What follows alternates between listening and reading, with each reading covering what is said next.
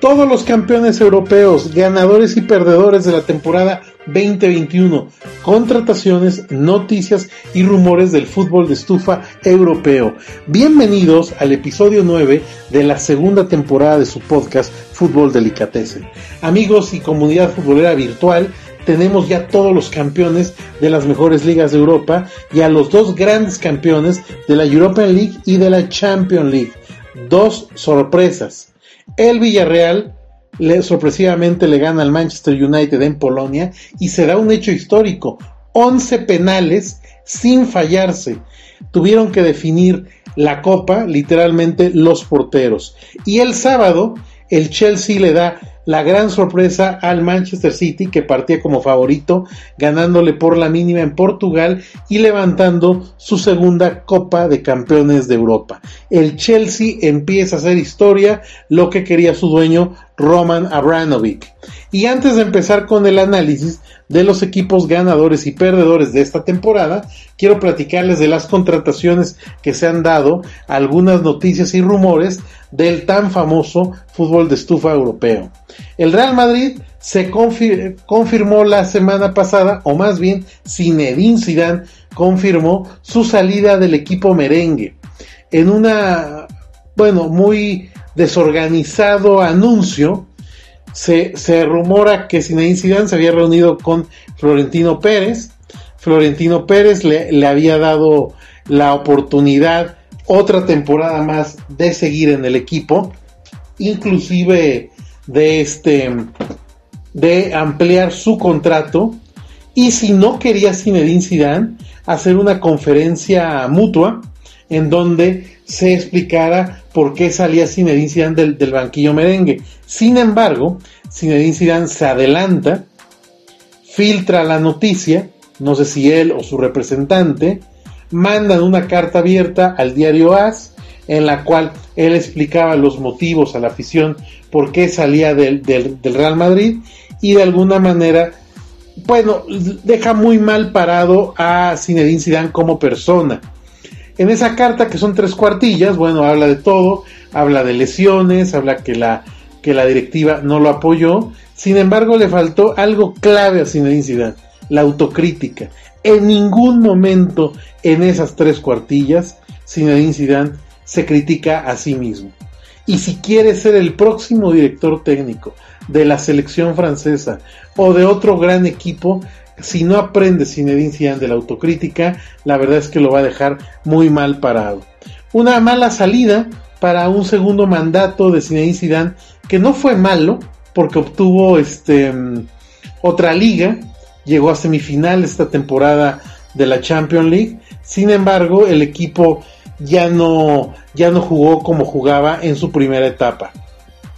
Como lo he comentado a los que me escuchan habitualmente en el podcast, había candidatos desde hace semanas Massimiliano Allegri era de los últimos candidatos que se sumaban para el banquillo merengue, Joaquín Love, el actual director técnico de la selección alemana, Raúl González, este canterano que actualmente dirige al Castilla, se había, ah, se había hablado mucho de Mauricio Pochettino, inclusive Mauricio Pochettino quiere romper con el Paris Saint Germain el contrato que tiene vigente, y también se habló de Antonio Conte, que sorpresivamente dejó el banquillo del Inter de Milán. Parecía que todo indicaba que era primero Massimiliano Allegri. Sin embargo, la Juventus ya había platicado antes y como el Real Madrid y la Juventus están en el, en el, proyecto de la Superliga Europea, seguramente el Real Madrid no quiso entrometerse en la negociación de Massimiliano Allegri con la Juventus, que es el nuevo técnico de la Juventus. Entonces, todo indicaba que iba a ser este Antonio Conte. Sin embargo, Antonio Conte hasta hace unas semanas era el director técnico mejor pagado del mundo. Y aquí nos demuestra el Real Madrid que la crisis financiera en el fútbol europeo va en serio para muchos grandes clubes. Lo que decía hace unas semanas Florentino Pérez que habían dejado de recibir 200 millones de euros la última temporada, pues se confirmó y el día de hoy, martes primero de junio, se anunció nuevamente la llegada de Carlo Ancelotti. Carlo Ancelotti que tenía contrato vigente con el Everton, que tuvo una temporada buena, regular y mediocre, porque acabó muy mal la temporada del Everton. Sin embargo, Carlo Ancelotti rompió relación con este club inglés y va a ser nuevamente director técnico del Real Madrid. En su primera etapa, recordemos que obtuvo la décima Copa Europa y va a buscar llevar a la vitrina de este equipo merengue la catorceava Copa Europa. Y no menos importante, se habla que va a regresar su preparador físico, Pintus. ¿Por qué es importante es el preparador físico? Porque en la última temporada el Real Madrid presentó 59 lesiones. Y en las dos últimas temporadas el Real Madrid presentó 114 lesiones, 59 de la pasada y 55 de la temporada 19-20. El equipo del Real Madrid ha sufrido 33 lesiones más que el Atlético de Madrid y 23 que el Barcelona. Realmente así no se puede trabajar. O sea, cuando el Real Madrid está jugando bien, empiezan el tema de, las lesiones y cuando Pintus fue su preparador físico, fue cuando mejor anduvo y cuando inclusive le cambió el estilo de vida a Cristiano Ronaldo. Parece ser que es una contratación seria y, le, que le puede beneficiar en el futuro al proyecto de Carlo Ancelotti. Con respecto a las contrataciones confirmadas del Real Madrid, la semana pasada se anunció al defensa, mediocampista, lateral, multifacético David Alaba, este austriaco, proveniente del Bayern Múnich, es un gran jugador. De hecho, desde meses atrás, él mismo se descartó de firmar una renovación en el equipo del Bayern Múnich. Quería jugar en el Real Madrid y va a jugar en el Real Madrid. Se habla que puede hacer, junto con Mendy, la, la, este, la central del Real Madrid sustituyendo a Barán Ramos. El Real Madrid está convencido que hay que sustituir toda la, la, defensa. También otro anuncio importante es la extensión de contrato de Lucas Vázquez, que para mi forma de ver fue el mejor jugador del Real Madrid la temporada pasada. Desafortunadamente, faltando dos jornadas para que acabara la liga, salió lesionado, pero un gran jugador pretendido por el Bayern Múnich. El Bayern Múnich le ofreció un buen contrato y no lo quiso, y por otros equipos europeos. Lucas Vázquez, canterano, se queda cinco temporadas más en el, en el, en el Real Madrid. El capitán merengue Sergio Ramos, bueno, pues todo, todo parece que su carrera europea la va a acabar en la ciudad de Manchester. Y sorpresivamente van a ser con los Citizens. Resulta que el equipo del Pep Guardiola le está ofreciendo un contrato de dos temporadas con el salario que él quiere y una temporada extra de la MLS. Recordemos que el jeque, dueño del, Manchester City, es también dueño de un equipo en la Major League Soccer, el equipo del New York City. Así es que muy probablemente la próxima, el próximo episodio estaremos anunciando que Sergio Ramos se va a jugar a Inglaterra. Su máximo rival, su enemigo, el Barcelona, ha anunciado tres contrataciones en menos de una semana. La semana pasada, a costo cero, va a llegar el holandés Georgino Vildaldum, este mediocampista proveniente del Liverpool Football Club, que tuvo una gran actuación, pues va a llegar a jugar en el Barcelona. El lunes presentaron al Kun Agüero, el Kun Agüero que viene de perder la final con el Manchester City y de calentar muchos meses la banca. Yo no sé si esta contratación del Kun Agüero va a poder suplir a lo que fue Luis Suárez. Resulta que esta temporada la directiva del Barcelona despreció a Luis Suárez, lo mandaron al Atlético de Madrid pagándole la mitad del sueldo del Barcelona con todo y sus difíciles condiciones económicas. Y resulta que Luis Suárez es campeón con el Atlético de Madrid y hace los goles importantes. Y el Kun Agüero, que debió haber llegado hace 10 años al Barcelona, llega 10 años después, más veterano, este, comiéndose mucha banca, a ver si puede ayudar al equipo de Messi. De la renovación de Messi, la noticia es que no hay noticia. Resulta que Messi pidió permiso para ausentarse el último partido de la liga, ir a Argentina, descansar un poco, y eh, alistarse a la convocatoria de la selección argentina en la Copa América de Brasil. Ahora, ahora resulta que la Copa América va a ser en Brasil. Brasil que tiene graves problemas con la pandemia, pues va a recibir la, la, Copa América. Esperemos que no pase nada para estos seleccionados. Pero Messi está alargando el proceso y ya anunció su gente que a finales de la Copa América ellos darán el anuncio si siguen o no siguen en el Barcelona. Parece que están condicionando ahora el papá y el hermano de Leo Messi que no sigan el banco Ronald Koeman. El gravísimo problema que tiene Joan Laporta es la deuda y la falta de líquido, de dinero líquido para las contrataciones. Parece ser que Joan Laporta en este proyecto de la Superliga Europea, JP Morgan le va a dar una línea de crédito que es con la que más o menos van a contratar ciertos refuerzos. Recordemos que estos refuerzos que he mencionado, Vildaldum, Kun Agüero y hoy martes, primero de junio, se, se, se anunció que Eric García, el defensa central, que también es suplente del Manchester City, llega a coste cero, están llegando a coste cero. Entonces realmente no ha gastado como tal el Barcelona. Es más, les puedo decir que un rumor que se puede volver realidad es que Ter Stegen, su portero titular y gran estrella, no va a firmar la renovación porque no está dispuesto a rebajar su sueldo o a sacrificar su salario en sus mejores años. Y parece ser que Mino Rayola, este representante europeo amigo de Joan Laporta, va, va a, a colocar a Gianluigi Donnarumma, este titular y gran portero de la selección italiana y del AC Milán, pero que es más barato, va a ser el próximo portero del Barcelona. En los próximos días seguramente esta historia se va a desarrollar. De hecho, ¿se acuerdan cuando Mino Rayola con el papá de Haaland hicieron ese tour a España Inglaterra? Siempre se dijo que Mino Rayola no iba a ofrecerle al Barcelona a Haaland por el tema del coste, sino más bien a ofrecerle otro tipo de jugadores. Y aquí lo estamos viendo con este Gianluigi Donnarumma. También en la directiva filtró que hace unas semanas contactaron al representante de Hansi Flick, el exdirector técnico del Bayern Múnich, y que literalmente cuando escucharon la propuesta salieron corriendo. Hansi Flick resulta que no le interesa dirigir al Barcelona ni la propuesta del Barcelona.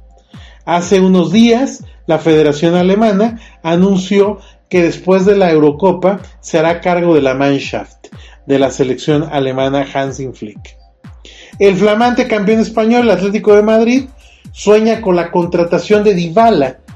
Cholo Simeone, desde la temporada pasada, había querido llevarlo a, a los colchoneros, sin embargo, eh, no hubo mucho, mucha recepción por parte de la Juventus, pero la Juventus como le dio resultado este Morata, este centro delantero español, le dio muy buenos resultados, quieren meterlo en la negociación para quedarse con el fichaje en definitiva de Morata. Sin embargo, quien puede problemar la llegada de Dybala al Atlético de Madrid, ni más ni menos es que es Massimiliano Allegri, ya que lo considera como pieza clave en el club en, la, en, los próximos, las próximas temporadas. la, la, Juventus está pasando por un, un, tema económico bastante, bastante grave, tal vez tan grave como el del Atlético de Madrid y el, y el Barcelona. Es una total incógnita la renovación de, Cristiano Ronaldo. Se habla que Cristiano Ronaldo está buscando el Paris Saint Germain o algún otro equipo.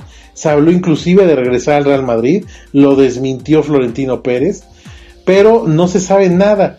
Tan grave es que su primo hermano, que es la escudería Ferrari, le va, le va a prestar al joven presidente Andrea Agnelli, al ex jefe de Ferrari, Mauricio Arribavene, para que sea su director ejecutivo y financiero en la reestructuración del equipo. Así de mal están las finanzas en los grandes equipos europeos. Gennaro Gattuso, que acabó la temporada muy mal con el Nápoles, inclusive la última jornada se le ocurrió perder.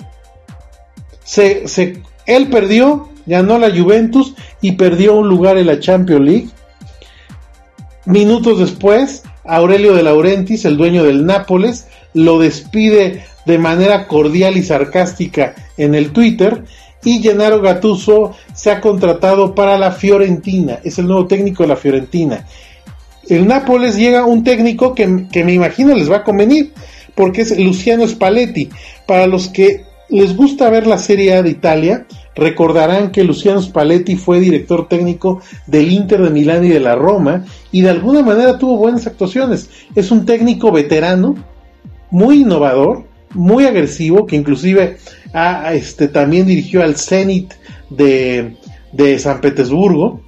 Entonces creo que le va a beneficiar al Nápoles de el Chucky Lozano. Y de manera sorpresiva el actual campeón el Inter de Milán anunció la salida de Antonio Conte. ¿Qué pasa? Recordemos que el actual dueño del Inter de Milán es un joven millennial chino que está dedicado al tema del software y de, y de los mercados electrónicos en China. Bueno, pues este joven dueño le anunció a Antonio Conte que iban a vender varios jugadores para sanear las finanzas del club y que tenía que acoplarse a los jugadores que le iban a quedar. Antonio Conte, que hasta hace unos, hasta unos días era el técnico que más cobraba en el mundo, le presentó su renuncia. Así es que está todavía el, el, rumor de, de, quién llega este, para, para dirigir al Inter de Milán no sé si, si pueda ser algún un exjugador italiano o pueda ser algún, este, algún director técnico extranjero. Vamos a ver, entre los jugadores que, se han que ha puesto en venta el Inter de Milán está el lateral Akraf Hakimi. ¿Se acuerdan que este jugador pertenecía al Real Madrid? Que se lo prestó dos años al Borussia Dortmund para su desarrollo. Y hay un interés real entre el Arsenal y el Chelsea 50 millones de euros quiere el Inter de Milán. El año pasado lo compró en 40, así que sería una ganancia de 10 millones de euros. Oliver Giroud, este delantero francés, campeón del mundo y campeón con el Chelsea el sábado, está casi arreglado su pase para el AC Milán y va a ser dupla con Zlatan Ibrahimovic. Vamos a ver qué, tal le va en su última etapa a Oliver Giroud. Oliver Giroud que también se había mencionado que algún equipo de la de la Liga Mexicana lo quería, sin embargo, encontró mejores destinos en Milán. Y el Milán, cuando anuncia este Paolo Maldini, director deportivo de este club, la salida de Yaluillo Don, Donnarumma, a las pocas horas después contratan a Mike Magnagan, de 25 años de edad. A lo mejor no les suena, pero esta joven promesa es el portero del actual campeón de la liga francesa, el Lille. Y se hablan maravillas de este portero y que puede ser, ¿por qué no?, el próximo portero de la selección francesa, Mike Magnagan. En los, esos rumores que, y las contrataciones que se han dado al día en Europa. En los próximos episodios voy a platicarles de más contrataciones. Bien, es un largo verano europeo. Seguramente durante la Eurocopa y después de la Eurocopa tendremos noticias, contrataciones, cambios, sesiones de jugadores bien interesantes. Noticias relevantes que se dieron al final de la Champions League o previo a la final de la Champions League. Previo a la final de la Champions League, el presidente de la UEFA, Alexander Seferin, anuncia una nueva Copa Continental llamada Euro European Conference League. Después de 20 años, Europa regresa a tres copas. Recuerden que hace 20 años teníamos la Recopa Europea, que la jugaban los campeones de las copas en las ligas, la Copa de la UEFA y la Champions League se canceló la Recopa Europea y se quedó la, Copa de la UEFA, mejor conocida hoy como la Europa League, y la Champions League. Bueno, ahora se va a abrir una tercera copa, que es la Conference League Cup. ¿Y quiénes van a jugar ahí? Sextos, séptimos, octavos y novenos lugares de las mejores ligas de Europa. O sea, prácticamente, si era de poco interés la Europa League, y tengo que decirles que se vuelve muy pesada verla en su fase de grupo la Europa League y se vuelve interesante hasta los cuartos de final. ¿Quién va a ver y en qué día van a jugar la Conference League? O sea, esto es parte de esta estrategia tonta que está creando el, el presidente de la UEFA para que no haya Superliga Europea. Es inminente que este es un caramelito que les está dando a las ligas europeas para decirles que, porque casi la mitad de sus equipos van a jugar en una copa continental. La verdad es que yo veo esta copa nace para mí muerta.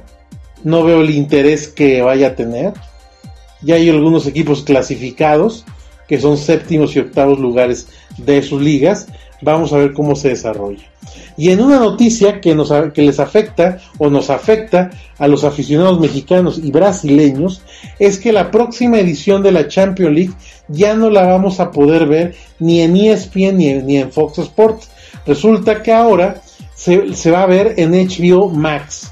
Este nuevo streaming que se presenta en México el 26 de junio pues va a dejar a un lado lo que era ESPN y Fox Sports.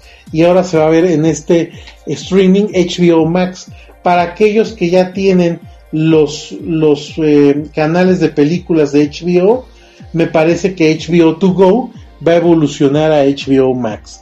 Y para los que no tienen estos paquetes de películas, pues va a haber, se va a tener que contratar este streaming. Se ha rumorado que el costo mensual van a ser 145 pesos en México y si se compra el paquete anual puede que salga en 100 pesos al mes contratar este nuevo streaming. Tal parece que a los aficionados del buen fútbol cada año nos cuesta más y más y más ver el fútbol europeo. A ver qué pasa en las próximas temporadas.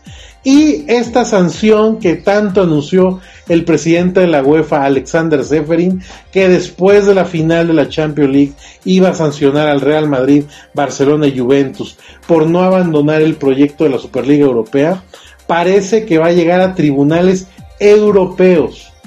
Ya estos tres equipos le han dicho a la UEFA que si no se siente a escucharlos y a negociar, van a optar por por el tema de los monopolios y de la poca competencia que hay en el fútbol en Europa y pueden ir a tribunales europeos.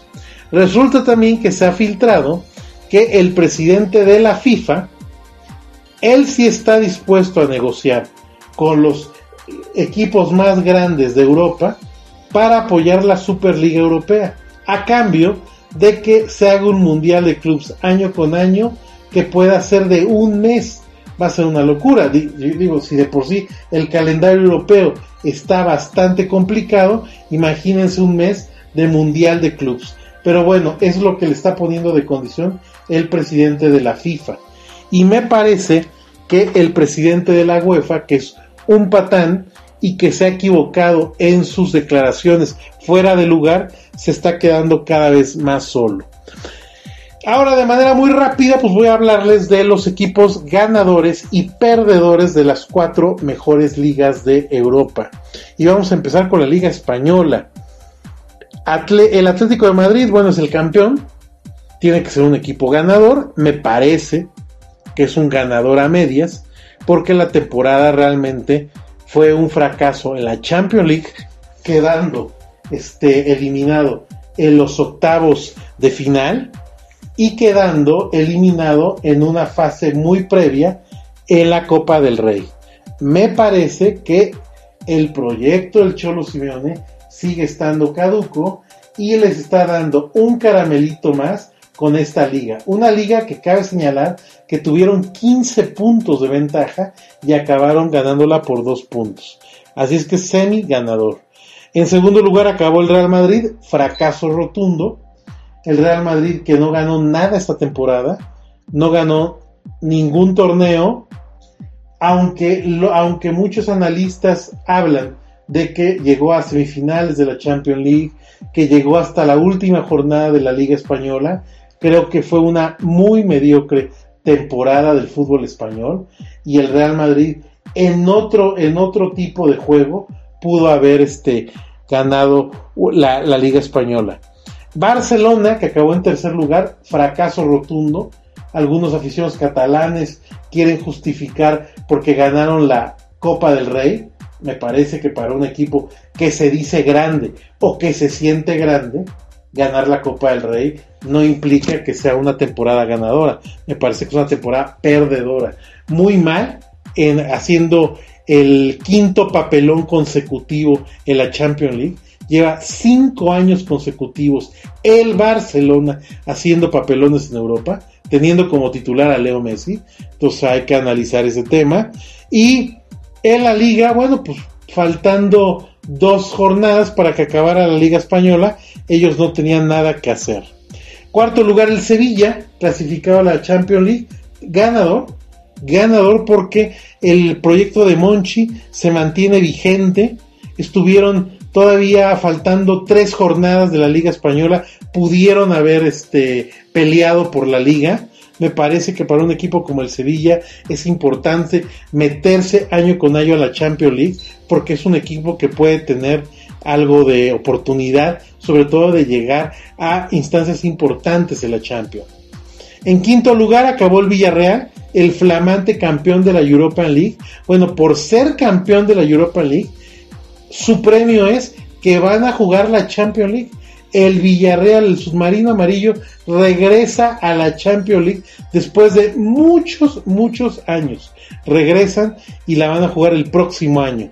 Una temporada ganadora, un equipo ganador. Sexto lugar en la Real Sociedad, que tuvo un gran inicio de temporada. Inclusive se soñaban los aficionados de la Real Sociedad que podían pelear con el campeonato. Se fueron desinflando, pero acabaron con un puesto en la Europa League. Y lo que fue sorpresivo fue el séptimo lugar del Betis, que le da un puesto en la Conference European League al equipo sevillano, que hizo una gran temporada, a pesar pues de que es un equipo mediano, de que es un equipo que no tiene grandes recursos, acabó siendo un equipo ganador. Las decepciones, para mi gusto, fue el Valencia, un equipo histórico con un pésimo dueño, un dueño que no quiere invertir ni un peso, que realmente lo desarmaron al Valencia, el Valencia acabó en los últimos puestos, Getafe y Granada, que habían demostrado que estaban jugando buen fútbol, bueno, el Getafe acabó peleando eh, este, tres jornadas antes de que acabara la Liga Española el descenso, no van a descender, pero de alguna manera parecía que el Getafe era un este, proyecto importante. Ahora vamos con la Premier League rápido.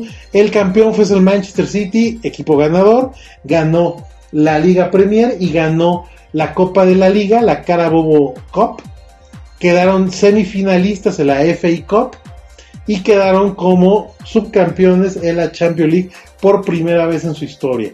Creo que sí le va a pesar al Pep Guardiola perder la final de la Champions League, pero el simple hecho de que este equipo hasta hace algunos años era un equipo muy mediano, haberse metido por primera vez en su historia a una final de la Champions League, pues le da ciertas esperanzas de que pueden venir grandes, grandes años para el Manchester City, un equipo ganador. En segundo lugar acabó su máximo rival, el Manchester United, que tuvo una buena temporada, sobre todo la primera mitad de temporada. Ellos acabaron como campeones de invierno, perdieron el puesto de líder ante el Manchester City, pero defendieron su segundo lugar y van a estar por segundo año consecutivo en la Champions League y son subcampeones de la Europa League. El tercer lugar, el Liverpool, que fue una temporada rara porque ellos empezaron muy bien como grandes ganadores de la Premier League. Sin embargo, en el mes de noviembre y diciembre empezaron las lesiones, graves lesiones. De hecho, Van Dijk, el defensa central, y el mejor jugador de Liverpool acabó lesionado el resto de la temporada. Imagínense qué importante fue esta ausencia. el segundo semestre eh, no, no estuvo fino el equipo, le costó mucho trabajo a Jürgen Klopp. Ellos quedaron eliminados en los cuartos de final ante el Real Madrid.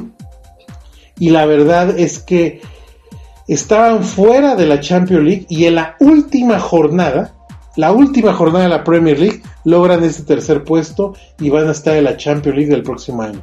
Así es que es no es ni temporada ni ganadora ni perdedora. Les diría que es a término medio. En el cuarto lugar, y que también en la última jornada se clasificó a la Champions League, ni más ni menos que está el Chelsea, el flamante campeón europeo que levantó su segunda Champions League en un periodo de menos de, de, 15 años. Ellos le, levantan su segunda Champions League. Esto les hace que van, van este, como campeones a la Champions League.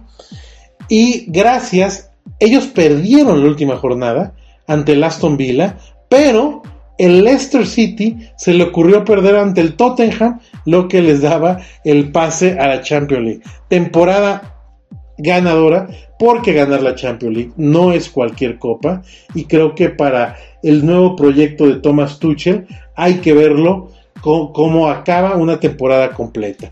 Es buena, buena participación del Chelsea. En quinto lugar acabó el Leicester City, campeón de la Copa FA, que se la ganó el Chelsea en la final. Este equipo que le falta un pasito para consolidarse en el Big Six. Parece ser que va a sustituir en el Big Six al, Arsenal o ya lo está sustituyendo. Sin embargo, en la última jornada perdieron su paso a la Champions League y se van a conformar con jugar la Europa League. Es temporada ganadora. Y una, una, gran sorpresa y una agradable sorpresa es el West Ham United. Este equipo de los Hammers, que es un equipo muy popular, muy popular en Londres. Yo diría que es, si lo llevamos a los clubes mexicanos, el West Ham debe de ser el Atlante en México. Porque es un equipo de barrio, es un equipo popular, es un equipo de la clase obrera y de la clase humilde en, en Inglaterra. Pues resulta que la temporada pasada que estaban peleando por no descender, esta temporada tuvieron una gran temporada, acabaron en sexto lugar y el premio es que van a la Europa League, un equipo también de temporada ganadora. En séptimo lugar, el Tottenham Hotspur del Big Six parecía que iba a quedar fuera de cualquier torneo europeo y resulta que le beneficia la, la creación de la Conference League, pues la Conference League le da un lugar al Tottenham y al menos lo hace jugar un torneo europeo.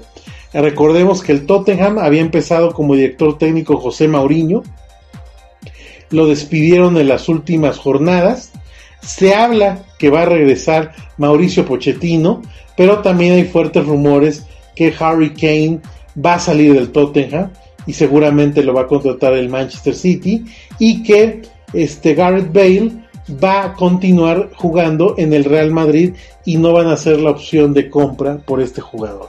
Así es que otros, otros equipos que me parece que fueron grandes decepciones fue el Arsenal, el Arsenal que sale de cualquier competencia europea, el tercer equipo históricamente más importante del fútbol inglés, abajo del Manchester United y del Liverpool, tanto en títulos como en historia, pues el Arsenal no va a ninguna competencia europea y el proyecto de Mikel Arteta para, parece ser que cada vez tiene más dudas que soluciones. También el Everton había empezado muy bien Carlo Ancelotti, inclusive llevó a James Rodríguez al Everton, parecía que el equipo por, en, en la primera vuelta estuvieron clasificados a la Champions League y acabaron sin ningún puesto en Europa. Esas son las noticias de la Premier League. De la Bundesliga, y ya para acabar, el Bayern Múnich, nueve títulos consecutivos, temporada ganadora, equipo ganador. Sin embargo, lo que les queda como la piedra en el zapato es haber sido eliminados con el Paris Saint Germain en la Champions League. Eso creo que parecía yo inclusive podía asegurar que el Bayern Múnich iba a ir por el bicampeonato de la Champions League y por su sexta Copa de Europa, sin embargo se quedaron en el camino. El segundo lugar acabó el RB Leipzig, finalista de la Copal, la Copa Alemana. Pudieron haber peleado al Bayern Múnich, no lo consiguieron. Sin embargo, el RB Leipzig es, un, es un proyecto bastante completo y que es un equipo ganador. En tercer lugar, el Borussia Dortmund. Recordemos que el Borussia Dortmund este, empezó la temporada con un entrenador, acabó con otro entrenador, tuvo una temporada muy difícil en la Bundesliga, por muchos momentos, en muchas semanas estuvo fuera inclusive de puestos en Europa y acabó con un puesto en la Champions League. En la, en la Champions League no le fue tan mal, sin embargo, pues demostró que, que le faltan jugadores. Vamos a ver ahora cómo le va. Van a cambiar de técnico. El que era técnico de el Borussia Mönchengladbach, les comenté el episodio pasado, va a ser el, técnico del Borussia Dortmund. Vamos a ver qué tal funciona. En cuarto lugar, Wolfsburgo, temporada ganadora o equipo ganador. Este equipo de la Volkswagen se clasifica a la Champions League. Un equipo que le va muy bien en la Champions League femenil pero no la varonil. La varonil le cuesta mucho trabajo, inclusive clasificarse. En quinto lugar, el Eintracht Frankfurt, este equipo histórico alemán, regresa a la European League. El Bayer Leverkusen, otro equipo, el equipo de la aspirina, regresa a la European League. Y la sorpresa, y una agradable sorpresa, es que Unión Berlín, este equipo muy pequeño de Berlín, pues resulta que se clasifica por primera vez en su historia a un torneo europeo, a la Conference League. Ellos van a jugar este nuevo torneo, la Conference League, este equipo de Berlín. Los grandes fracasos, el Borussia Mönchengladbach, parecía que iba a ser un proyecto interesante, resulta que se ha quedado fuera de Europa, y bueno, el gran fracaso de la temporada, el Werder Bremen, uno de los equipos históricos campeones de la Bundesliga, en la última jornada pudieron haberse salvado del descenso, sin embargo perdieron, perdieron muy feo y se fueron de manera directa a la Bundesliga B. El Colonia, que acabó en la promoción hace unos días, salvó su lugar en la Bundesliga. Este es el gran resumen que les hago de las cuatro mejores ligas de Europa. Si les gustó el contenido, compártanlo. Este, estamos en Spotify, en Google Cast, también estamos en la plataforma de Himalaya. Anchor nos publicita en otro tipo de plataformas. Tenemos redes sociales, Facebook e Instagram. Algún comentario o alguna opinión será bienvenida. Próximos episodios estaré hablando de la Eurocopa. De la Eurocopa que va a ser bien interesante. Casi todas las selecciones ya definieron a sus jugadores que van a jugar en la Euro. La Euro inicia me parece que el viernes 11 o 12 de junio eh, inicia ese viernes con el Italia-Turquía y a partir de ahí se vienen juegazos. Hay un grupo en donde está Portugal, Alemania y Francia, ni más ni menos. Así que va a ser una gran euro y también les voy a platicar de las contrataciones de las próximas semanas que se vayan dando. Muchas gracias, bye bye.